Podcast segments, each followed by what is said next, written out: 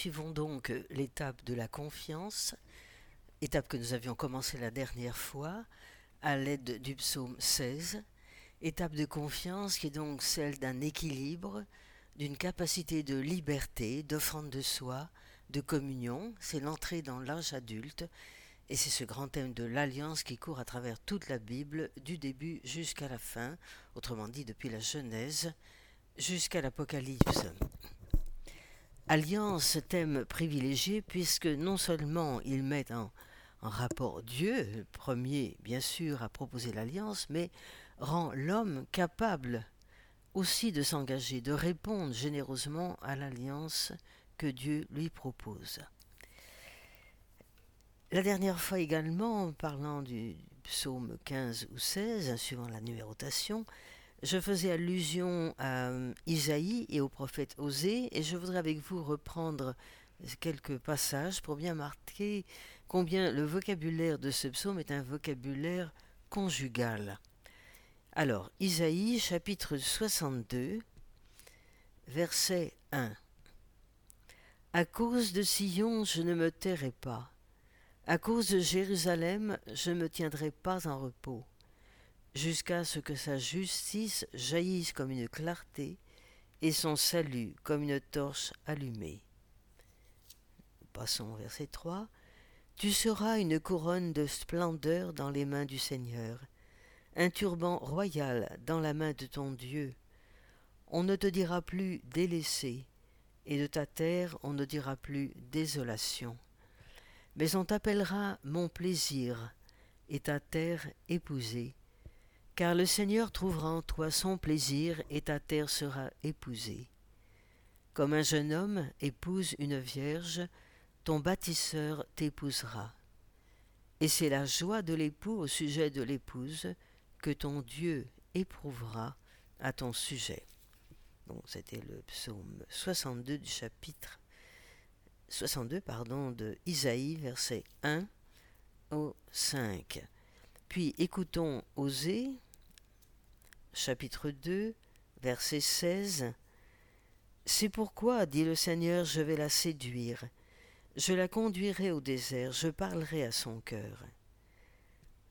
Verset 18. Il adviendra en ce jour-là, oracle du Seigneur, que tu m'appelleras mon mari. Tu ne m'appelleras plus mon Baal. Verset 21. Je te fiancerai à moi pour toujours. Je te fiancerai dans la justice et dans le droit, dans la tendresse et la miséricorde. Je te fiancerai à moi dans la fidélité, et tu connaîtras le Seigneur. Voilà, des passages absolument admirables qui montrent donc à quel point l'alliance entre Dieu et son peuple et entre chacun de nous est une réalité tangible à laquelle nous pouvons aspirer. Continuons notre psaume 15-16. Nous avions parlé du vocabulaire, hein, le cœur, les reins, la chair, les lèvres, l'âme et nous avons vu à quel point c'est un psaume d'alliance. Euh, disons un mot sur la structure de ce psaume. Les versets de cet psaume évidemment qui est écrit bien sûr aussi en chandelier, structure en chandelier. Les versets 1 euh, et 2 nous manquent bien une déclaration initiale de confiance. Garde-moi mon Dieu, j'ai fait de toi mon refuge. Et puis, en parallèle, nous avons le verset 11, que j'appellerai la partie A', avec une perspective d'avenir. Tu m'apprends le chemin de la vie. Non seulement je fais de toi mon refuge, mais je sais en plus que tu m'ouvres un avenir, que tu m'ouvres une espérance. Remontons les versets 3 et 4, partie B. Ici, le psaume marque l'option pour Dieu face aux idoles et aux péchés. Toutes les idoles du pays, ces dieux que j'aimais, ne cessent d'étendre leur ravage en se leur rue à leur suite.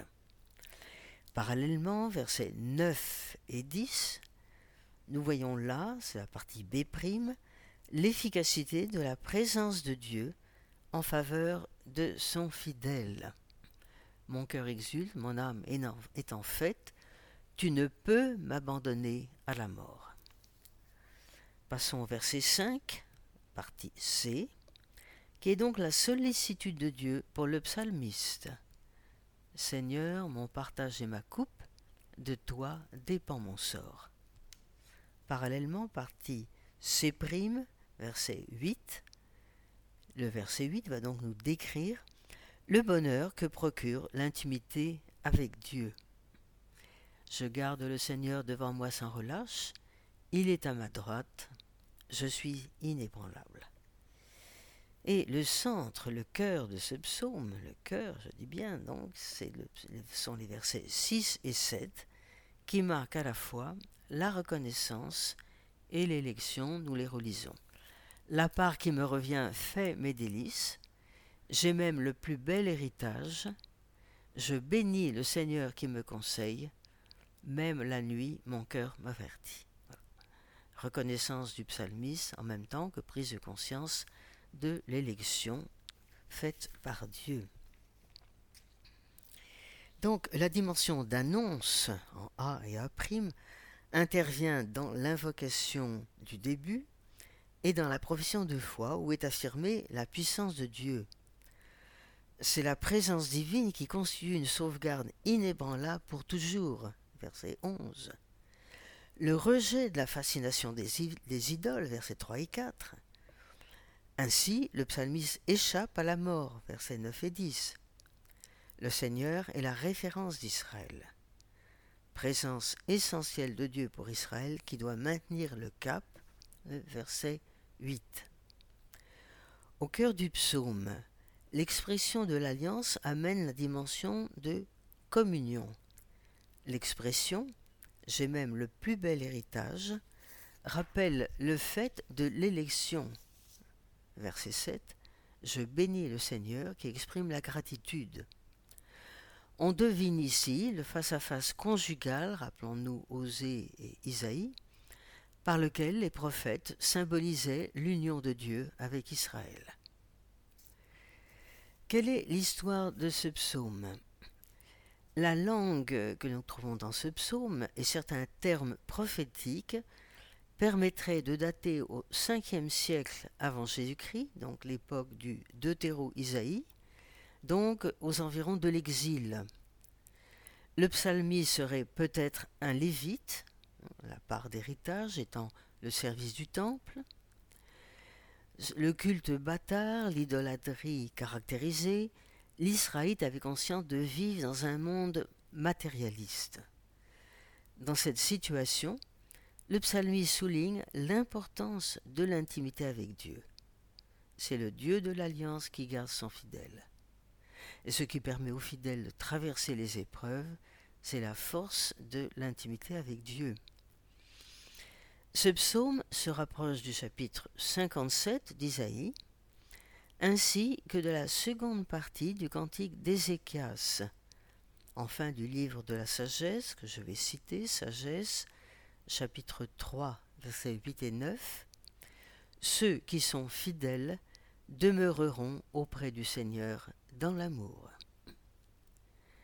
La foi en la résurrection est en marche à cette époque et donne donc une nouvelle perspective à la prière.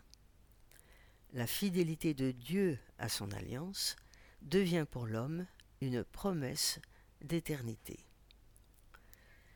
Qu'en est-il avec Jésus? En fait, Jésus vit ce psaume tout au long de son existence terrestre. Lorsqu'il passe la nuit en prière, allons voir dans Luc chapitre 5, verset 16, etc. Vous savez que Luc est celui qui mentionne le plus Jésus en prière. Lorsqu'il opte pour le culte véritable, Marc chapitre 2, verset 15 à 17, et lorsqu'il se présente comme le temple accompli, Jean chapitre 2 verset 21, détruisez ce temple et en trois jours je le relèverai. Et bien sûr Jésus annonçait sa résurrection. Son intimité avec Dieu est exemplaire de celle du chrétien. Cela apparaît spécialement dans le chapitre sur la vigne, chapitre 15 du, de l'Évangile selon Saint Jean. Parce qu'il est le fidèle accompli, il traverse la mort. Et devant la sœur de Lazare mort, il affirme, Jean 11, 26, Je suis la résurrection et la vie.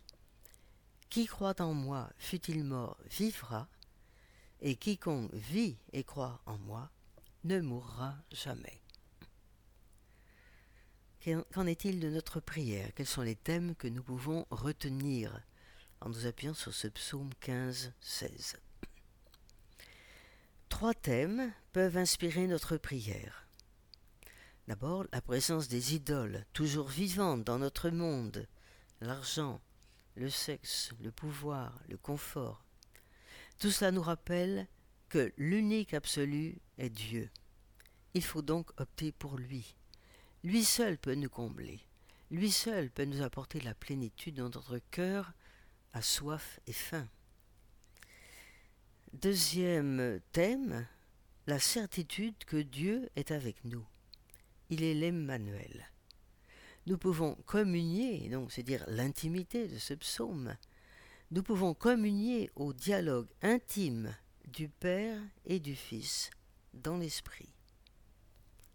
Enfin, troisième thème, qui peut toujours également inspirer notre prière, le thème du bonheur, parce que nous sommes enfants de Dieu.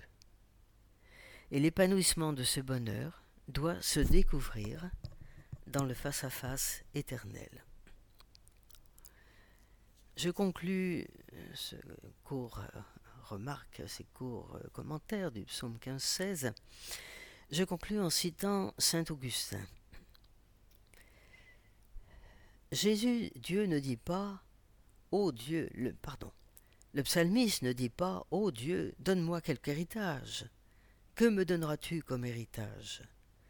Tout ce que tu pourrais me donner en dehors de toi est vil. Sois toi-même mon héritage. C'est toi que j'aime. C'est cela aimer gratuitement. Espérer Dieu de Dieu. Aspirer à être comblé de Dieu. Donc, il te suffit. Hors de lui, rien ne peut te suffire. Voilà, qu'il soit, soit donc ainsi pour chacun et chacune de nous.